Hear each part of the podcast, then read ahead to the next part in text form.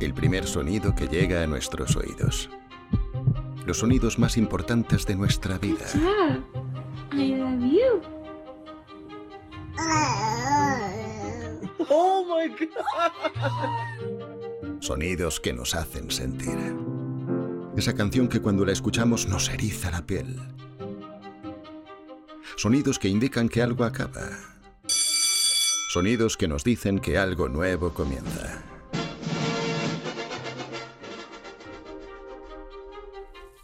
Desde el inicio de los tiempos, desde antes de que existiera la escritura, hombres y mujeres se sentaban en torno al fuego para escuchar. Llevamos más tiempo siendo humanos que escuchan que siendo humanos que leen, que escriben. Por ello, te invitamos a escuchar y conocer todo lo que rodea al mundo sonoro, al sector del audio. Bienvenidos. Aquí comienza Audiosincrasia con Marta García.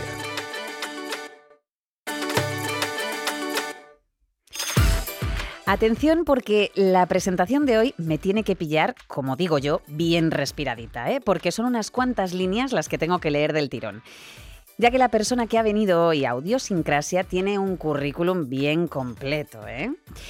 Él es licenciado en Ciencias de la Información y doctor en Comunicación Audiovisual y Publicidad. Gran conocedor de la radio, ha trabajado en medios como Cadena Ser, 40 Principales, M80, Cadena Dial, COPE y Onda Cero. Investigador principal del grupo Nebrija Innomedia en la Facultad de Comunicación y Artes de la Universidad de Nebrija y forma parte del grupo Innovation on Digital Media de la Universidad Carlos III de Madrid profesor visitante en numerosas universidades repartidas por todo el mundo, Italia, Birmingham, Lima, México, Chile, Ecuador, Argentina, Venezuela o Portugal. Docente en el máster de Radio COPE de la Universidad San Pablo CEU, eh, el de radio Onda Cero de la Nebrija y el de podcast y audio digital en Barreira, entre otros. Tiene numerosos artículos de investigación publicados. Es autor y coautor de varios libros sobre medios de comunicación y transformación digital. Y además ha sido jurado de los premios Ondas en las ediciones 2019 y 2021. Y a mí me gustaría describirle así. El científico es un trabajo de comunidad y como en toda comunidad hay ciertas reglas. La primera es que todo trabajo que se hace ha de ser auténtico y original. La segunda e importantísima regla es la honestidad. Los resultados tienen que ser públicos, disponibles para todos, donde expliques con claridad lo que has hecho. Aunque quizás la regla más conocida de todas, la que digamos ha hecho marca de la investigación, es lo que se conoce como el método científico, un método que se aplica en ciencia desde hace siglos. De modo que un científico es una máquina de observar, hacer hipótesis y proponer experimentos para verificar esas hipótesis sobre cuestiones que nunca nadie ha explorado. Además de todo esto, hay que viajar mucho, leer un montón, estar al día de lo que hacen los demás, pensar nuevas ideas y discutir con otros. Una persona que piensa de forma científica normalmente lo hace también con otros aspectos de su vida. Yo aplico el método científico de igual forma cuando investigo sobre partículas que cuando compro verdura en el supermercado. Esto es más que un trabajo. La ciencia es una forma de entender la vida. Luis Miguel Pedrero, bienvenido a Audiosincrasia. Bien Madre mía. hallado, Marta. Muchísimas gracias. qué, qué pudor al escuchar todo eso. Bueno, pero es mentira, ¿no? ¿Verdad? Es tu currículum. Oye, ¿tú eres así? ¿La ciencia es una forma de entender la vida? ¿Realmente aplicas esta manera de ser, como decía este señor, hasta para hacer la compra? Bueno, pues no, no, no, no, necesitamos estar todo el día con ese espíritu científico. Es cierto que mm, a los investigadores eh, en la concepción de, de la palabra los asociamos mucho a los que yo creo que representa este, este corte, ¿no? El de los científicos, el de, los, el de las eh, personas que, que trabajan en áreas experimentales, en, en física, en química, eh, en fin, con, con, con fórmulas, con, con ensayos de- de, bueno, de localización de, de novedades o de pruebas relacionadas con, insisto, con descubrimientos concretos. Y en el área de las ciencias sociales, la investigación no, no es tan volcada, no está tan volcada a, a este, a este modo de trabajar. Pero sí que me identifico con eso que decía el corte de estar muy pendiente de lo que ocurre, de tratar de reflexionar sobre ello y de justamente a partir de lo que sucede intentar, bueno, especular de alguna manera o al menos proyectar hacia dónde puede ir todo esto. O sea que sí que es verdad que viajas mucho que estás al día de lo que hacen los demás y que discutes con otros compañeros, ¿no? Buscas... Lo intento, por supuesto, lo intento. Y lo de viajar, sabes que ha habido una época en la que ha estado más limitada, más limitado el podernos mover, pero también es cierto que eh, se ha abierto una puerta a, encontrarse con otros eh, estudiosos y, investigadores mm, a veces muy lejanos a los que la tecnología nos ha permitido llegar justamente por encontrarnos con esas limitaciones físicas, ¿no? O sea, que de todo se aprende. De todo, sí, de todo se puede sacar lo bueno. Bueno, Luis Miguel, en muchos de tus artículos hablas de cómo hemos cambiado la manera de consumir contenidos desde hace unos años atrás hasta este momento, mostrando, por ejemplo, cómo ya no se consume tanta televisión y cómo accedemos al contenido de una manera cada vez más digital. ¿Qué papel ocupa el audio en este ecosistema? Ciertamente la, clave de, este cambio tan radical, mm, no voy a descubrir nada que no sepamos todos, y es que el, cada vez mayor grado de penetración de Internet y de la conectividad a través de dispositivos móviles está cambiando nuestra manera de relacionarnos de una manera general con la información, con el ocio y con el entretenimiento. Em, en este proceso eh, están cambiando las lógicas sobre las que durante muchos años eh, los medios y los espectadores, oyentes o lectores construían su relación, que era una relación que en su momento marcaban y delimitaban mucho justamente los medios por la propia tecnología de distribución y por la manera en la que nosotros veíamos, escuchábamos o leíamos.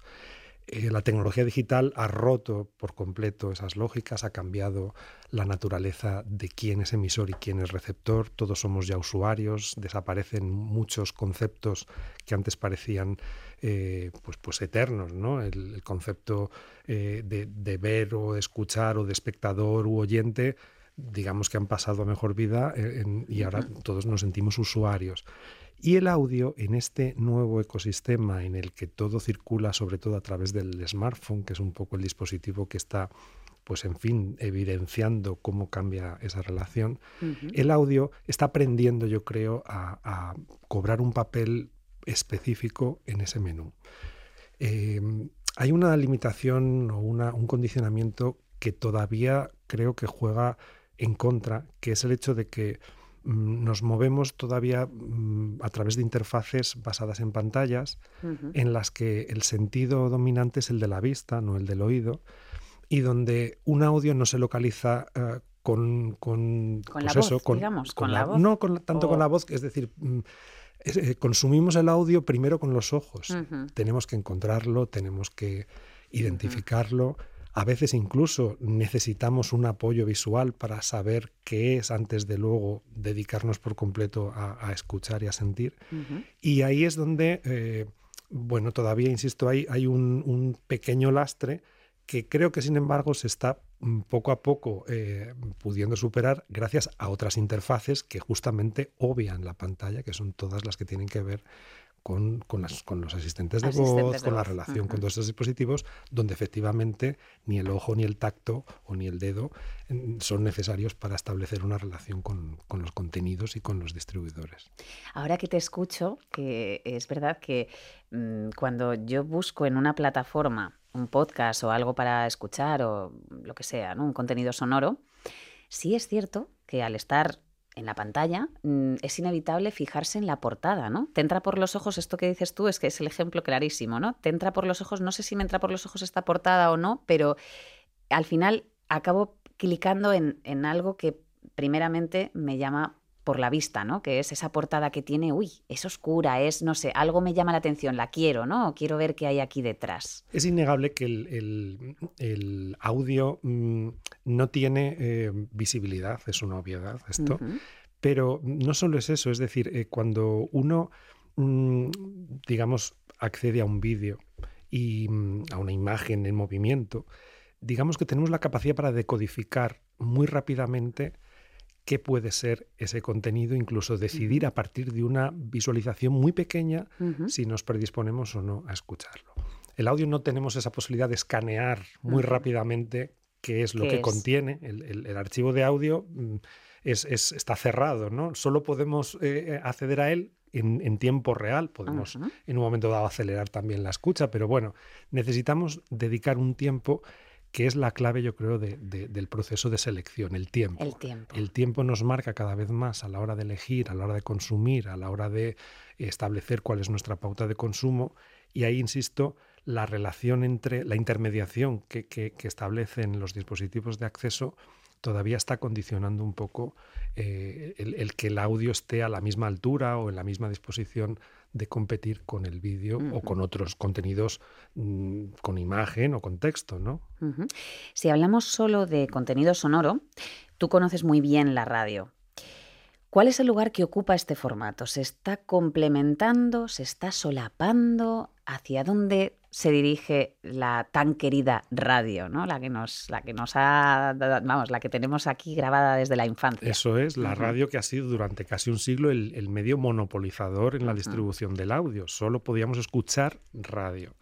Y cuando apareció Internet, la radio pasó a ser uno más, o poco a poco ha ido eh, conviviendo, empezando a convivir con otras fórmulas de contenidos sonoros que, que no son ni producidas ni distribuidas por la radio aunque yo creo que la, respuesta a esa pregunta es, la radio está empezando a identificar esas otras fórmulas como, primero, posibilidades para que ella misma, si atendemos al canal, se haga ver, porque una plataforma de podcast puede ser también una plataforma de distribución de contenidos de radio, una red social puede ser también un vehículo para dar a conocer programas o, secciones o contenidos específicos de la radio, y al mismo tiempo, una radio puede empezar a producir contenido para justamente esos otros operadores, actores que han nacido eh, por fuera de ese medio que hasta ahora representaba, insisto, el monopolio, del audio. ¿no? Entonces, este es un camino que, que, se está haciendo sobre la marcha, no hay mm, un libro, un mapa, un, en fin, un, recorrido ya predefinido, se tiene que ir trabajando. La radio está encontrando en ese estímulo que suponen estas nuevas fórmulas, eh, yo creo que el, acicate para, bueno, pues volver a trabajar algo que yo creo que había perdido, que es el, el exprimir mejor las posibilidades narrativas y expresivas del audio, es verdad que la radio fue la primera que apostó no solo por la información o no solo por el entretenimiento, sino también por la ficción sonora, sí, por las novelas radiadas, ¿no? Que hablábamos, hace, que escuchaban las abuelas. Eso es, todas las posibilidades del audio las probó en primer lugar la radio. Quizá una inercia que tiene que ver pues, con, muchos factores, la, la irrupción de la televisión, el hecho de que los sistemas de producción de contenidos que no sean el directo pues tienden a, a mm, complicar esa producción, entonces se van olvidando, ya digo, en, eh, dándole más prevalencia al, directo casi y quizá el factor tiempo también puede incluir, ¿no? Porque al final la radio tiene 24 horas, me refiero, que, no, que quizá el tiempo es limitado. Eso es, y se piensa además todavía en, un oyente que está en directo y no tanto que puede estar escuchando en otro momento, que es la, ventaja del, del, contenido de audio a la carta o de televisión a la carta, ¿no? Entonces ahí estamos, insisto, en un proceso de, transformación en el que poco a poco se van identificando los retos que debe ir asumiendo la radio, que pasan, es verdad, por muchas cosas que antes no se hacían, pero bueno, es una cuestión también de, darle a cada uno de esos retos un, peso y una, y una bueno, pues, pues una cadencia suficiente para no perderse en, ese abrumador eh, esfuerzo de atender a todo, ¿no? que tampoco sería razonable. Claro. Uno de los valores que siempre han tenido los medios tradicionales, ahora que hablábamos de radio, ha sido el fenómeno de la prescripción, de la figura del curator. Yo, por ejemplo, eh, muy presente en la, en la radio musical. Eh, tú que has trabajado y has escrito precisamente sobre la radio musical, ahora que la audiencia se disgrega entre tanto contenido, tantos canales, ¿Crees que es más difícil encontrar esa figura que, era muy útil o que, bueno, que lo es, de hecho? Sin duda, la, radio musical nace por la aparición del, rock y del pop y por la personalización que los disjockeys eh, pues hicieron a la hora de elegir los nuevos grupos, los nuevos estilos, los, nuevos elementos de, moda que, supusieron en los años 50 y en los años 60, pues esos, eh, esas nuevas tendencias ¿no? para los jóvenes. Y los jóvenes descubrieron a los artistas que los prescriptores radiofónicos, que eran los disjockeys, elegían. Y ahí es cuando se configuró precisamente ese fenómeno tan relevante y hasta la aparición de Internet tan asociado a la radio, a la radio musical, la que servía de escaparate directo de la industria discográfica. Mm, estamos ahora en un momento no solo donde hace falta prescripción en el audio, sino hace falta prescripción prácticamente en cualquier Claro, ponía de ejemplo la radio musical, pero realmente, bueno, líderes de opinión, en fin, había como unos caminos, ¿no? O gente a la que seguir, o bueno, eh, también hacia, hacia no solo en el campo de la música, sino en, todos los aspectos, ¿no? Y eso, ahora dónde está. Claro, eso ahora, ahora mm, en un momento en el que todo confluye en ese dispositivo móvil en el que, al que dedicamos tantas horas y donde a veces es tan difícil discernir qué puede ser atractivo o no para mí, dónde puedo realmente invertir tiempo y sentir que ese tiempo mm, me satisface en, el sentido que sea, eh, pues es verdad que dependemos de, de eso, de sistemas de recomendación que en algunos casos estamos delegando en ese concepto tan cada vez más manido del algoritmo, que parece que es el mm. algoritmo la solución para que él va a identificar qué es lo que me va a gustar, qué es lo que de verdad responderá a lo que yo ni siquiera sé que me puede gustar, que es un poco la fantasía ¿no? de, este mm, mm, sistema, claro, de funcionamiento. Y eh, eh, por otro lado está esa, esa voz o esa figura o esa cuenta en una red social o, en fin, hay diferentes maneras en las que un, humano, un, alguien con quien nosotros establecemos una relación de confianza, de, seguridad con relación a lo que propone, pues evidentemente ahí es donde sí cabría la opción de que, insisto, no solo el audio, sino otras fórmulas puedan ser eh, descubiertas en primer lugar, apreciadas y luego escuchadas y, de manera recurrente, eh, justamente por eso, ¿no? Porque confiamos y atribuimos a esa mm, figura el hecho de vale la pena seguir los consejos que nos da. Mm. ¿Es, posible que lo que pasase, o sea, que podamos comparar esto que vivió la música con la llegada de, de Spotify? ¿Se puede comparar a lo que ocurre hoy con la llegada de plataformas como Storytel, Audible, Nextory o Podimo? por ejemplo. ¿no? ¿Se puede, ¿Es comparable? Lo, que yo creo que está sucediendo es que se, lo que se está normalizando es el concepto de plataforma en un sentido muy amplio. Ya no son solo plataformas de contenidos sonoros o audiovisuales, son plataformas de redes sociales, de juegos, de compra, de conocimiento. Entonces, eh, la, constante eh, incorporación de nuevas propuestas de ah, acceso a catálogos y a contenidos a través de plataformas las vemos como de entrada, mm, bueno, propuestas donde es posible de verdad eh, satisfacer esa inquietud por, por, el tema que sea, por, por, por, incluso simplemente pasar el rato de una manera entretenida, distraída. En el ámbito de, de, la música, es verdad que Spotify ha canibalizado ese papel que tuvieron las radios en su día, que eran las únicas mm, ventanas para descubrir nuevos, nuevos discos, cantantes, artistas, estilos. Y en el caso del audio, de las plataformas de podcast y de audiolibros, la dificultad está primero en, yo creo, en entender que, mm, que primero vamos a apostar por un contenido solo sonoro, solo para escuchar, que no es algo que todavía se haya naturalizado. Se ha naturalizado la, la, la fórmula del podcast como concepto, pero no tanto la idea de la plataforma es el repositorio ideal para descubrirlo, en tanto que a veces también podemos hacer circular podcast de manera, pues, pues en fin, por fuera de las plataformas.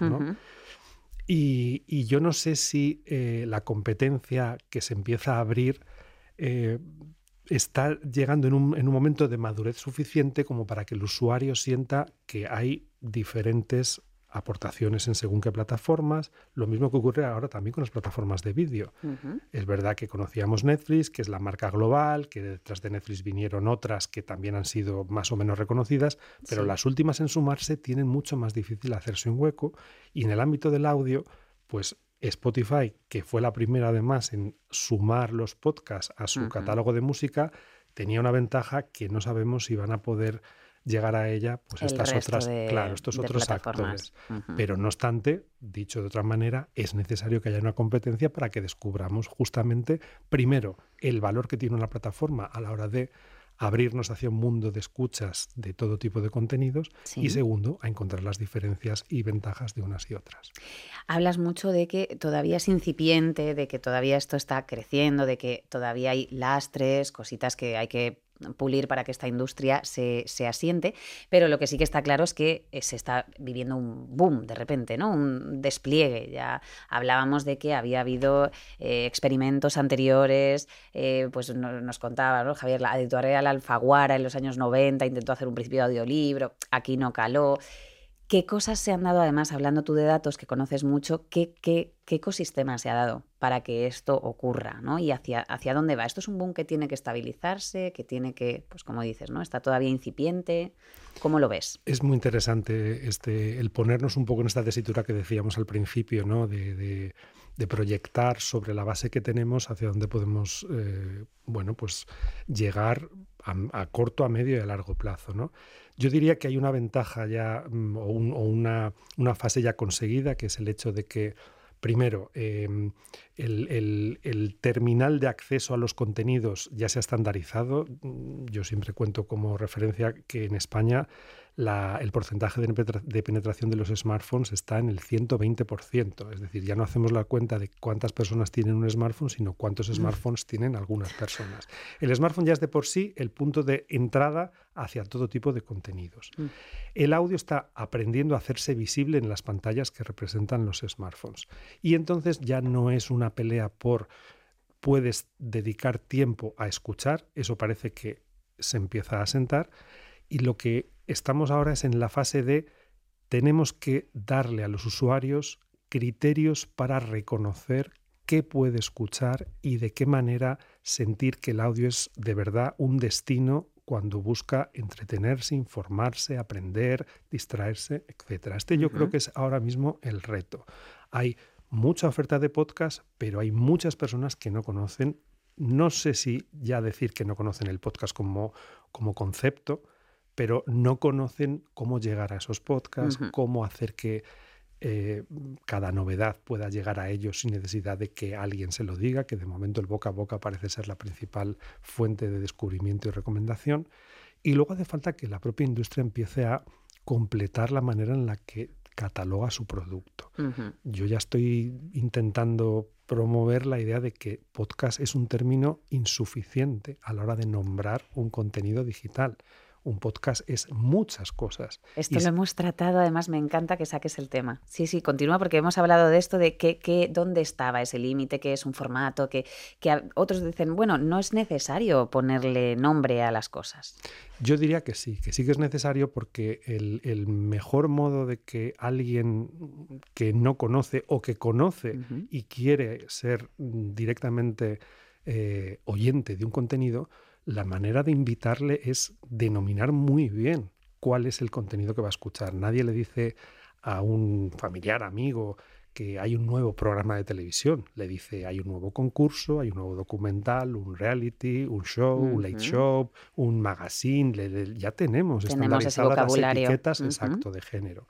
Esto no ocurre con el audio. Todavía no. al audio podemos diferenciar, por ejemplo, el audiolibro como un formato que claramente tiene que ver con un contenido, pero tampoco el audiolibro ya tiene única acepción. Hay audiolibros, hay plataformas que están empezando a apostar por audiodramatizaciones, audiolibros de una sola voz, audiolibros de varias voces, lo mismo que eh, en la prensa se habla ya de audio, audioprensa y tampoco audioprensa agota el término, hay audioartículos, audiocartas del director, audiocolumnas. Claro, un podcast es muchas cosas en potencia, pero no es lo mismo un daily news, un, daily de noticias diario, que un conversacional de humor, que un narrativo documental, que una ficción sonora. Todos son podcasts, pero si yo no apellido de alguna manera el título que le propongo a alguien que vaya a escuchar, le puede costar a ese alguien decidirse más a escucharme, incluso creer que como un podcast equivale a cualquier cosa, pues no está, no, no tiene. Sí, quizá de hecho mm, por el bagaje que tiene el podcast en España, que el podcast lleva ya mucho tiempo, porque yo creo que salió más de la radio a la carta, ¿no? Que es donde se inició.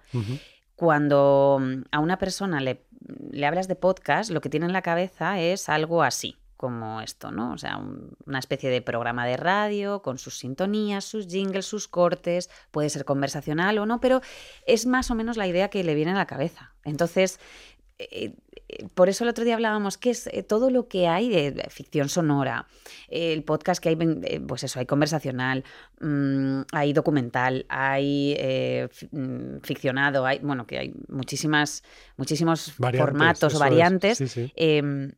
¿Dónde se engloba? Debajo del, bajo tu punto de vista, además, que, que tú eres el que sabe mucho de esto, eh, ¿debajo del podcast o debajo de contenido sonoro? ¿Qué, qué- dónde está? O sea, Mm, Es muy interesante, de nuevo, porque mm, sin ánimo de, de- de quererme escapar por la vía más fácil, es que es algo que debemos ir construyendo poco a poco.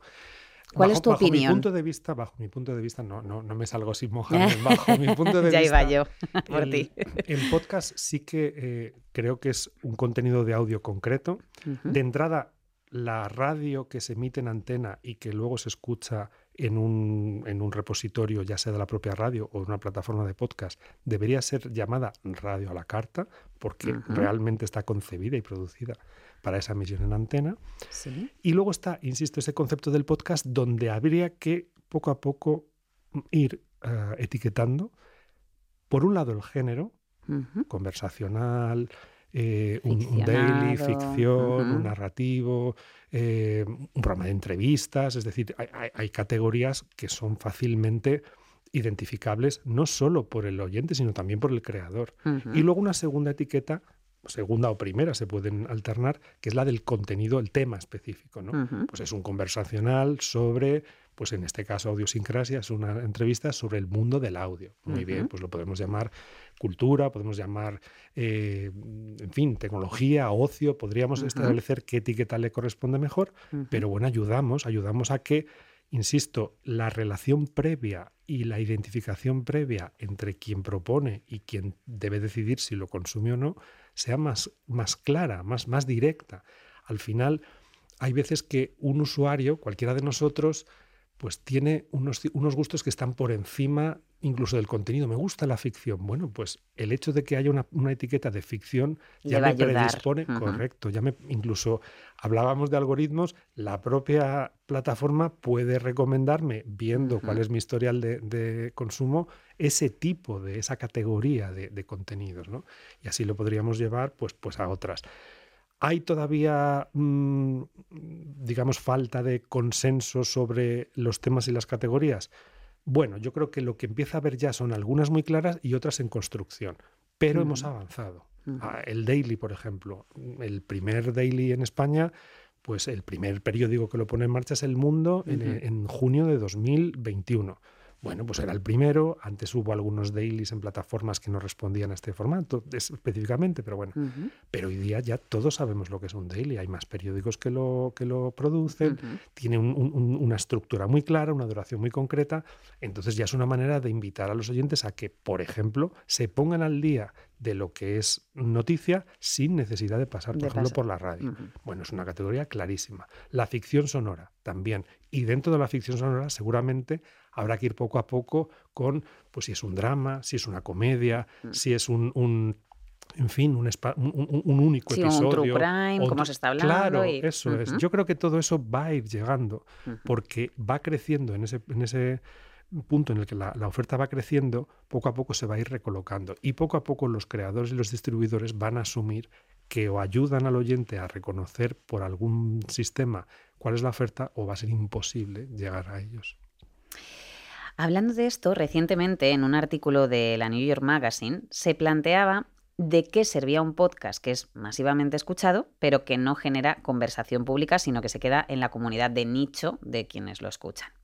Y Andoni Orrantia, director de Transformación, Estrategia y Desarrollo de Apps y de Media, decía textualmente que el mercado de los podcasts en España está muy atomizado, que es precisamente de lo que estábamos hablando, que tiene de momento un consumo bajo e irregular, porque como hablábamos, esto está empezando, aunque evidentemente creciendo, y encuentra barreras para ser monetizado. Y yo te lanzo la pregunta que se hacía él porque me parecía muy interesante conversar en torno a esto. ¿Por qué parece que cuesta construir la identidad, cultura de consumo y significado de un formato como este, aunque los datos claramente son alentadores y muestran un crecimiento importante? Bueno, pues porque eh, hay una novedad todavía, incluso 20 años después de que empezasen los primeros experimentos con el podcast, sigue siendo un producto, fíjate que es un producto nativo digital, es, es, el primer producto nativo digital sonoro, porque la radio cuando pasa a distribuirse por Internet cambia su canal de distribución, pero no cambia en su naturaleza ni de producción, ni de expresión, ni de narración. Entonces, en este en este proceso todavía de, reconocimiento de algo que no existía, del que no tenemos referencia, porque todavía, mm, ligado a lo que hemos comentado, no sabemos muy bien qué es o qué puede ser un podcast, y la identidad cultural de un producto como este lo que necesita es tiempo para ser reconocido, para que el hábito de haberlo probado, de haberlo probado además de maneras diferentes, en distintos contextos, diferentes variantes, nos, lo, nos, nos ayude a, bueno, a valorarlo como algo que tiene una especificidad frente a otros contenidos. Esto de una u otra manera pasó con los blogs, que también en su momento mm. inundaron las páginas de Internet, pero uno no sabía muy bien si un blog era un periódico, era una página, era un complemento. Bueno, pues con el tiempo los blogs han ido de hecho, tuvieron un auge y una caída y se han vuelto a recuperar o se han vuelto a asociar. Y ahora pues están los audioblogs. Ahora están los audioblogs, claro. Es que son fórmulas que. Pero si es que esto es un camino sin fin, si no, no vamos a, llegar nunca a un destino final, porque todo esto es fruto de la interacción constante, de la innovación constante y luego de la propia relación de los usuarios con, con eso. ¿no? Ningún medio es lo que el medio pensó que podría ser, sino justo lo que los usuarios hacemos con él. ¿Crees que es necesaria más transparencia en las métricas por parte de las plataformas de este ecosistema y que esto precisamente podría ayudar a esto que estamos hablando, de asentar esta industria? Yo podría decir sí y, no, tendría nada que añadir porque la pregunta es impecable y la respuesta no puede ser más que efectivamente el, bueno, pues el reclamar o el animar a que el sector intente buscar de alguna manera a través de qué sistemas se establecen los consumos. Es imposible articular ningún tipo de estrategia ni comercial, ni siquiera creativa, ni por supuesto, pues en fin, en el, en el planteamiento a medio y largo plazo de cualquier operador, de cualquier plataforma, si no tiene una constatación clara de cuál es el, impacto real que genera su, su oferta. ¿no? Y luego no ni que decir que las marcas y los anunciantes, que en muchos casos sustentan el modelo de negocio cuando hablamos de podcast en abierto o de contenidos sonoros en abierto, no van a, mantener su apuesta si no tienen clara la, el, claro el alcance o, la, la incidencia real de su inversión. El problema es, como siempre, que cada sistema tiene pros y contras, que hay a quienes les a lo mejor les ayuda más el concepto descarga o el concepto eh, stream o el concepto eh, cuota de, suscripción, que, cada uno tiene, es un indicador que por sí mismo revela un, consumo, pero, pero son consumos distintos o son métricas distintas que evidentemente pues en unos casos pueden servir de, de, confirmación de la validez de la apuesta o al revés, ¿no?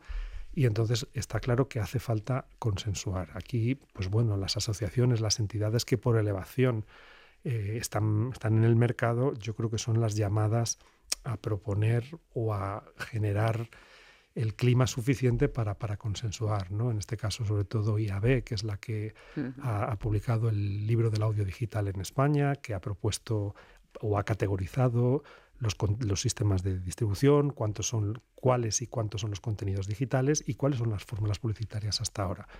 Conviene que poco a poco eso se vaya conociendo y, como quien dice, se vaya, pues bueno, adhiriendo el conjunto de actores de la industria para que esto de verdad funcione.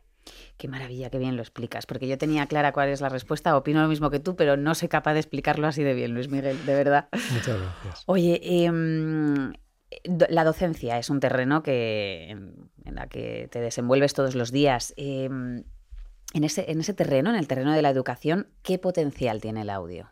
Muchísimo, muchísimo. Y, fíjate, yo creo que no pensamos o no, no hemos asumido aún, yo estoy en, una universidad, en, la formación, digamos, superior, mm, los alumnos poco a poco empiezan a llegar con ese sentimiento, con esa experiencia ya de, que escuchan. Ha, habido años en los que no escuchaban porque la radio no era parte de su, de su dieta.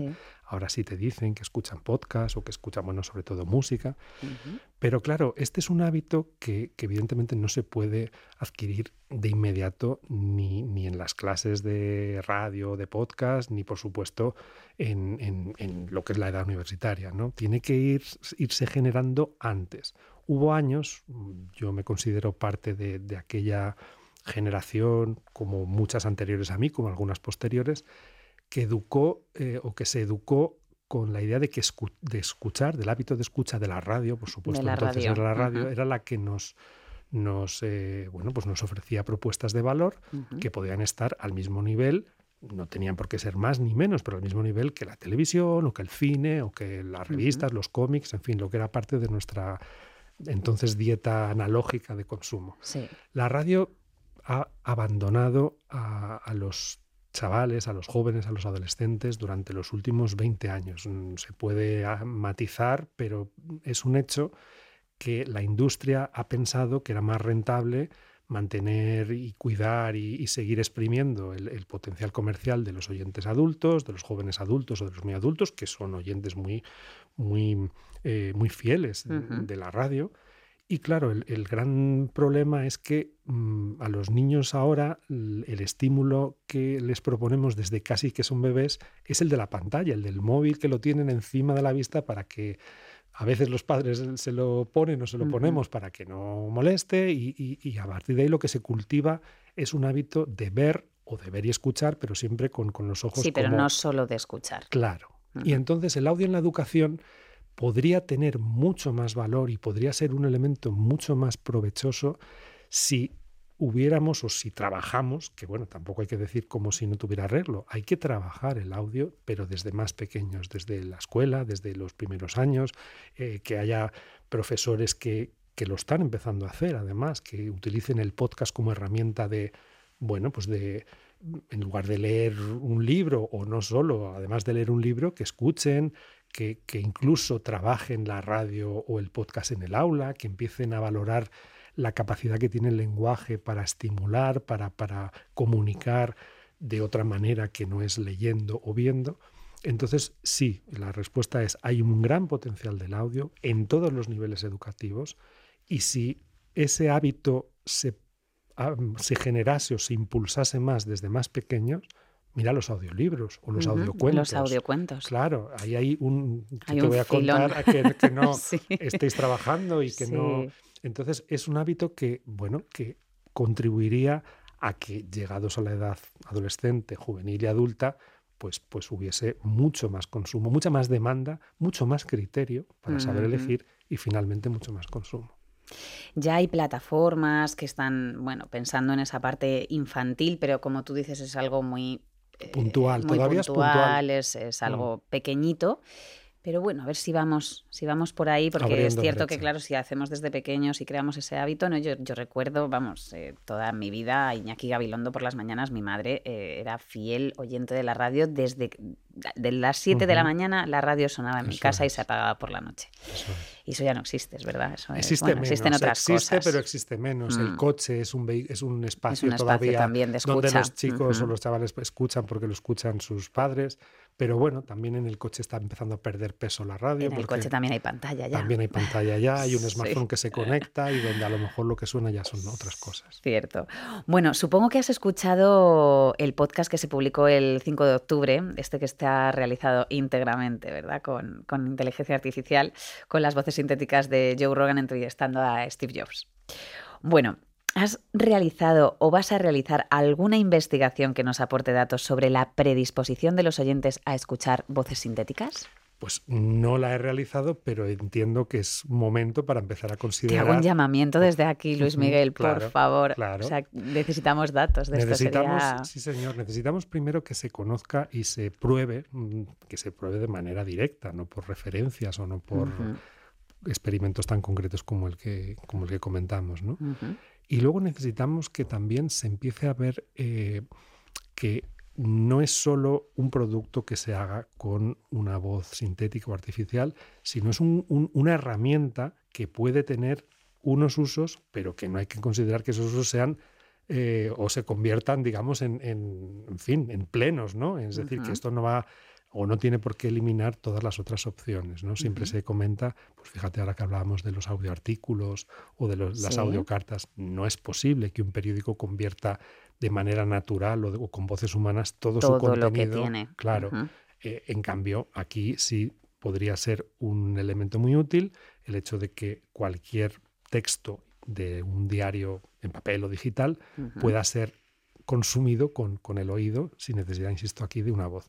Pero al mismo tiempo es innegable, indiscutible, y yo me resisto a creer que la humanidad de una voz, mm, en fin, de una persona, pues tiene unos, unos elementos que son, repito, eh, irreplicables o al menos que no transmiten tanto como, como, una voz sintética, o sea, que transmiten más que una voz sintética. Siempre que hablo de esto con mis invitados decimos, we will see, ¿no? Dentro de unos meses, seguramente, o no más de un año, podremos sentarnos de nuevo, ¿no? Y a lo mejor ver que hasta dónde estamos llegando. Bueno, ¿cómo ves este sector, hablando de futuro, en un futuro mm, próximo, no muy lejano tampoco? Bueno, yo creo que, como hemos ido comentando, el, futuro se construye sobre, sobre el presente y el presente sobre el pasado, en fin, una cosa muy obvia. Y veo que el presente está dando ya indicadores claros de, primero, el audio ya es algo más que un, contenido que, bueno, que puede ser probado, no ya está siendo de verdad buscado, ya está siendo poco a poco mm, reclamado hay investigaciones en diferentes países. Yo el otro día leía una en Reino Unido donde se dice que la generación Z, el consumo diario de audio, supera ya al de las plataformas de vídeo bajo demanda. Hablamos de las plataformas del de consumo de este, de este sector, de este nicho de población o de este target de población. Bueno, pues ¿por qué? Pues porque a la música, que es un ingrediente como quien dice natural, se le van sumando estas otras propuestas que van haciendo, Está, por supuesto, el podcast, están las aplicaciones de audio social, están esos, chats de voz. ¿Qué, pasa con esas?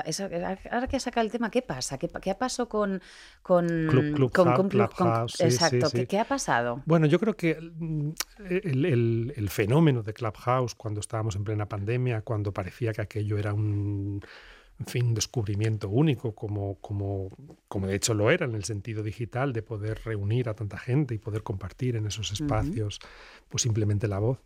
Eh, evidentemente se desinfló cuando pudimos recuperar la normalidad, pero lo que no se ha perdido es, en primer lugar, el hecho de que haya un nuevo espacio para poder generar contenido solo sonoro, y ahí están Spaces en Twitter, Ahí están también herramientas o aplicaciones que ha hecho LinkedIn.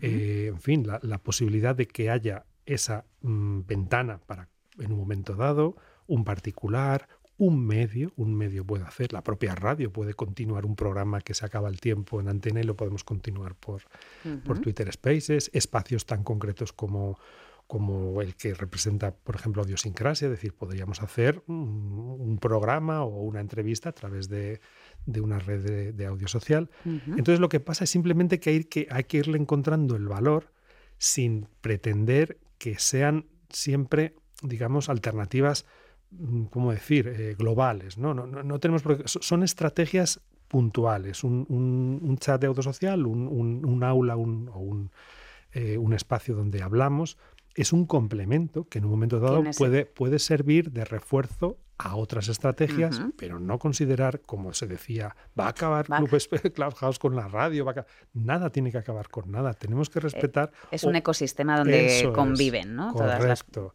Entonces yo diría que ahí se están haciendo, hay, radios que están haciendo programas en Twitter Spaces que hacen primero la sala, que luego lo convierten en podcast y que en un momento dado pueden emitirlo en antenas si se ha hecho con unos estándares de calidad suficientes.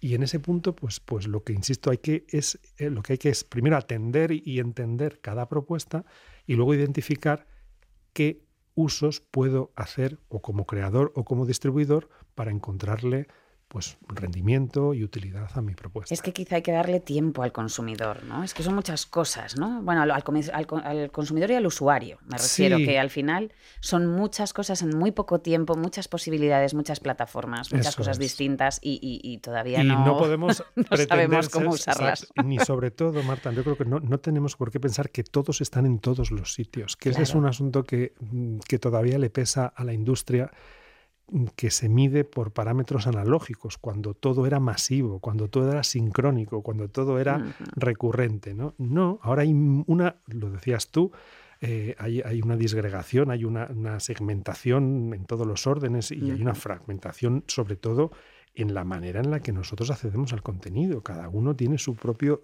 itinerario, su propia manera de acceder y lo que no podemos es pretender, como si no hubiera pasado nada, que todos estén aquí a la hora que yo digo y el tiempo que yo digo, que es que el tiempo además es una variable que no sabemos todavía o no, no entendemos todavía lo difícil que es manejarla ante tantos estímulos que nos, nos en fin, nos asaltan continuamente y nos, nos giran sin que casi lo pretendamos el, itinerario previsto. Sí, pero me quedo esto, me ha gustado mucho lo que has dicho de, mm, bueno, de que ya no va a volver más eso, eso masivo donde, pues no, es aquellas audiencias, aquel EGM, eso es. Eso ya no existe y eso todavía cuesta. Eh, sí, yo creo que le cuesta, le cuesta a la industria que inevitablemente, pues todavía fueron muchos años, ya hablamos de la radio va a cumplir en España un siglo en 2024, ya lo ha cumplido en Argentina, en otros países, en fin. La televisión pues, pues está en setenta y tantos, es decir, y son, son sistemas o son maneras de, de, producir y de, y de que la audiencia responda que, que han marcado, por supuesto, a todo, ¿no? Lo que pasa es que, bueno, mm, el desconocimiento ahora lo tenemos en cómo se comportan los nuevos usuarios digitales a quienes nos encantaría llegar, pero no sabemos cómo. efectivamente, quienes todavía no tienen asentada ninguna pauta. Bueno, Luis Miguel, en Audiosincrasia nos gusta también conocer un poquito más allá de lo laboral a, todos los invitados que, venís. Mm, te voy a pedir dos o tres palabras que te definan. Bueno, pues mm, evidentemente es, difícil a veces auto, auto mm, investigarse o autodiagnosticarse. Ah, eso sí, autoinvestigarse, me gusta. Como me decías lo de. Bueno, yo me tengo por una persona bueno, inquieta en el sentido de curiosa y, en mi ámbito además mm, trato Completamente de practicarlo. necesario, además. Eso es, trato de aplicarlo mucho. También me tengo por alguien constante, entiendo que que, en fin, que... es un valor importante hoy en día, ¿eh? Sí, la vida y el trabajo y, por supuesto en los ámbitos más íntimos y personales y familiares, pues hay que, en fin, hay que ser exigentes y disciplinados y, y, luego, pues, pues no te oculto que ahora me, me, me, descubro a veces un poco desconcertado en el sentido de que veo que, que por momentos hay cosas que me cuesta reconocer o me cuesta eh, bueno, entender sobre también inevitablemente los años que ya vamos sumando. ¿no? Entonces, ahí lo que trato es, pues eso, volver a, la idea de tengo que ser más curioso, tengo que ayudar a, ayudarme a entender mejor para, bueno, pues ir, ir mm, reconfigurándome mi, propia lógica para entenderlo y, disfrutarlo, ¿eh? porque yo creo que aquí lo más importante es encontrar la manera de, aprovechar y disfrutarlo todo. Totalmente de acuerdo. que estos son dos días. Aquí hemos venido a jugar. Muy bien. A que de hecho vamos a jugar otro Nunca mejor dicho. Claro que sí. Bueno, ¿qué, te gusta desayunar, Luis Miguel? Bueno, sí, muy, muy clásico. Café con leche, sí, algún dulce y mm, pan tostado, si puedo a veces con, con, un poquito de tomate y aceite, pero debería mm, comer más o comer, hacer un desayuno más completo, pero por las mañanas cuando me levanto. ¿Eres de los que tiene hambre o no tiene hambre por las mañanas? No, me cuesta. Primero me cuesta, sí, sí. Ya somos dos. Oye, un contenido sonoro que recomendarías escuchar. Bueno, a mí me gustan mucho los podcasts eh, narrativos de no ficción. Es decir, estoy descubriendo en algunas propuestas en España y en América Latina, yo me, siento más cómodo escuchando español que, en inglés o que, bueno, entiendo y sigo, por ejemplo, un True Crime en catalán, que es el de Carles Porta, el de Crims, pero bueno, insisto, por, por centrarlo, me parece que hay pues en fin, aquí ya podría hablar de, algunos recuerdos muy puntuales, pero desde los primeros que hizo Podium Podcast en su comienzo con Le llamaban padre, con V, las cloacas del Estado, continuando por, pues en fin, eh, narrativos de, América Latina sobre los, el narcotráfico, sobre sucesos que han tenido lugar en diferentes países, incluso sobre cosas tan concretas y tan actuales como las elecciones en Brasil y por tanto cuál fue el camino de Bolsonaro, cuál, cuál fue la... O sea, análisis, realidad. Sí, yo estoy encontrando en, esa, en ese tipo de narrativas eh, una manera de acceder a, mi contexto, lo que hablábamos un poco sobre la, manera de, de saber cuáles son las causas que a veces están mucho más atrás de lo que se escucha en una noticia puntual. La noticia te da los datos de hoy o de hace un momento o de en fin, pero, sí, pero no el contexto, te cuesta entender. Claro, y me parece que es una o sea, el, valor del podcast en, este género es justamente el de proporcionar eh, unos elementos de comprensión sosegada, bien trabajada, creativa en muchos casos, que, resuelve y, soluciona y justamente esas dudas o esas mm, carencias que a veces nos, nos, quedan cuando asistimos al relato tan de inmediatez. Rápido, tan inmediato, correcto. Bueno, pues eh, algún estudio, algún proyecto en el que estés trabajando que nos puedas revelar, algo que estés trabajando que, que se vaya a desvelar próximamente. Pues mira, no, es que sea mm, nada oculto, pero mm, llevamos trabajando, mira, en, mi universidad, en la Universidad de Nebrija, este año eh, se cumplen 500 años de la muerte de, Antonio de Nebrija, que es quien da nombre a, la universidad, eh, y su primera gramática pues fue la, manera inicial de, darle orden al español. Y eh, con, esa, conmemorando esa efeméride, se ha puesto en marcha un observatorio del español en la mm. universidad, que es una iniciativa que está intentando trabajar el español en diferentes áreas.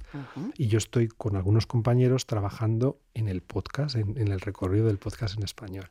Entonces, eh, el proyecto que tenemos es el de rastrear y tratar de identificar, ya que hablábamos antes de ello, cuáles son las tendencias, cuáles son los géneros, cuáles son los temas, cuáles son las duraciones que se están ahora mismo, eh, o sea, un poco en, el panorama de la oferta, vamos a tomar 2022 como, como, muestra y vamos a tomar las principales plataformas como, como punto de referencia y vamos a, encontrar, a tratar de encontrar algunos indicadores que nos permitan, pues bueno, establecer de manera objetiva, a partir de productos y no de no de las, las, eh, bueno, las experiencias de los usuarios, que a veces mm, las encuestas pues solo son las de quienes opinan, ¿no? Y aquí lo que vamos a intentar es identificar, insisto, pues cuáles son los temas, los géneros, trabajar sobre una primera taxonomía de géneros y ojalá esto pues sea un poco un, un principio, una base para ayudar a la propia industria a estos retos a que esto que hablábamos de la catalogación, de bueno, de un manual de estilo, de sí, una especie de, libro blanco, una especie de bueno, de, primera aproximación. Esto, esto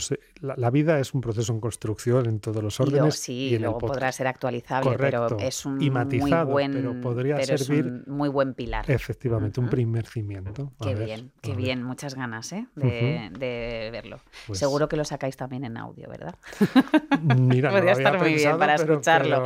Pero, así lo podemos escuchar.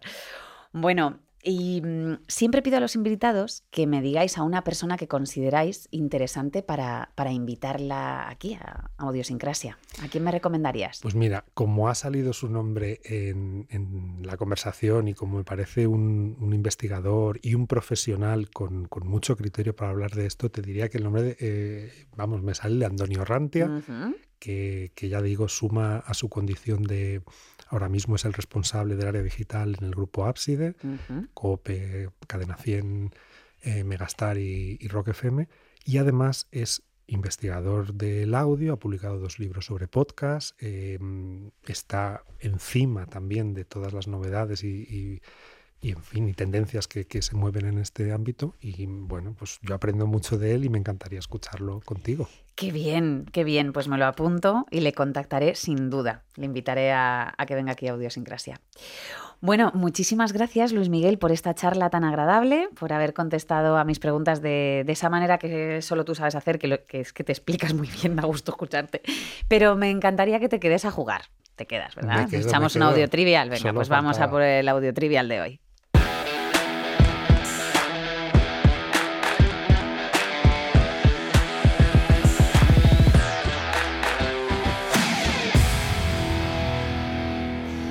Bueno, yo sé que tú te sabes más o menos la mecánica, son tres audios, eh, yo te pregunto en torno a ellos, si aciertas dos de tres, te llevas un detallito del programa. ¿Te parece? Me parece. Venga, fenomenal. Pues vamos con el audio número uno. ¿Qué es este sonido? Lo puedes escuchar otra vez, ¿eh? si dudas. Sí, por favor. Venga, segunda. Hombre, inicialmente suena como un corcho que se que sale de una botella, sí. Muy bien. Bien. No, dudabas de ti, ¿eh? Te he visto como... Estaba un estabas poco inseguro. agudo, un poco agudo y no, no tenía claro si había truco o no. Muy bien, ya llevas una de tres. Venga, vamos con el segundo audio. I'm Luis Miguel. I'm a professor, currently working in the School of Communication and Arts at Nebrija University. My interests focus in radio and digital audio. I am also research about production and consumer habits of TV, music, and movies. If you'd like to get in touch, feel free to say hello through any of my social links below. ¿Es una voz real o sintética? Parece una voz sintética. Lo que pasa es que como el contenido de, esa, de este audio me lo sé muy bien, ya dudo. Podría, tu ser, página podría web. ser yo mismo, sí. eh, me parece sintética, ¿puede ser? Es sintética. Bien. No sé, ya hay momentos en el que digo, ¿por qué lo pilláis? Porque yo en este, la verdad es que me costaría horrores, ¿eh? Este está bastante logrado. Bueno, ya- hay algunas que es que me cuesta un montón, pero siempre hay algo, lo que decías tú, ¿no? Ese alma. Bueno. Muy bien, bueno, el, el premio ya te lo has llevado, Ya ¿vale? estoy tranquilo. Ya puedes estar tranquilo. Ahora vamos con el tercer audio. Lo más importante en este oficio, yo creo que lo más importante en la vida, es saber escuchar. Saber escuchar es dificilísimo. Yo llevo 50 años intentando y estoy todavía en primero de escuchar. Es dificilísimo aprender a escuchar, porque escuchar no es poner cara de escuchar. Escuchar es querer comprender. ¿Qué razón tiene? ¿Quién es esta persona? Es para mí un maestro, una referencia, un... Yo no diré que me dedico a enseñar radio por, por, por él, pero él ha inspirado mucho y, y me ayuda mucho cuando tengo que explicarles cosas a los alumnos, ¿no? Es Iñaki Gabilondo que... que ¿Qué vamos a decir de él, verdad? tal cual. Y qué importante es escuchar, qué razón tiene. Que saber escuchar es muy difícil, ¿eh? Bueno, pues Luis Miguel, qué fácil, ¿no? Tengo que subir el nivel de esto, me lo digo todos los días, ¿eh? Digo, yo creo que es que lo hago demasiado sencillo. Bueno, pues te voy a hacer entrega del detallito del programa, que sepas que, a ver, este podcast es muy humilde, eh, lo hago yo todo, los guiones, no hay nada detrás, es un proyecto personal, entonces mi presupuesto para los regalitos de los invitados es más bien pequeño, vamos, que lo compro los chinos, ¿eh? Pero creo que esto va muy bien contigo. Y es que un investigador sin lupa, Tal ¿no? cual, me encanta Marta. Muchísimas gracias. Una lupa para que puedas mirar bien con lupa todo lo que viene. Para hacerme la foto no- de investigador de verdad. de no verdad. Y que nos lo puedas contar aquí siempre que quieras, ¿vale? Muchísimas gracias, Muchísimas Luis Miguel. gracias, ha sido un placer charlar Lo contigo. mismo digo. Bueno, y a los que nos escucháis, seáis muchos, pocos o uno, sois lo más importante. Así que muchas gracias también. Nos escuchamos en el próximo episodio de Audiosincrasia.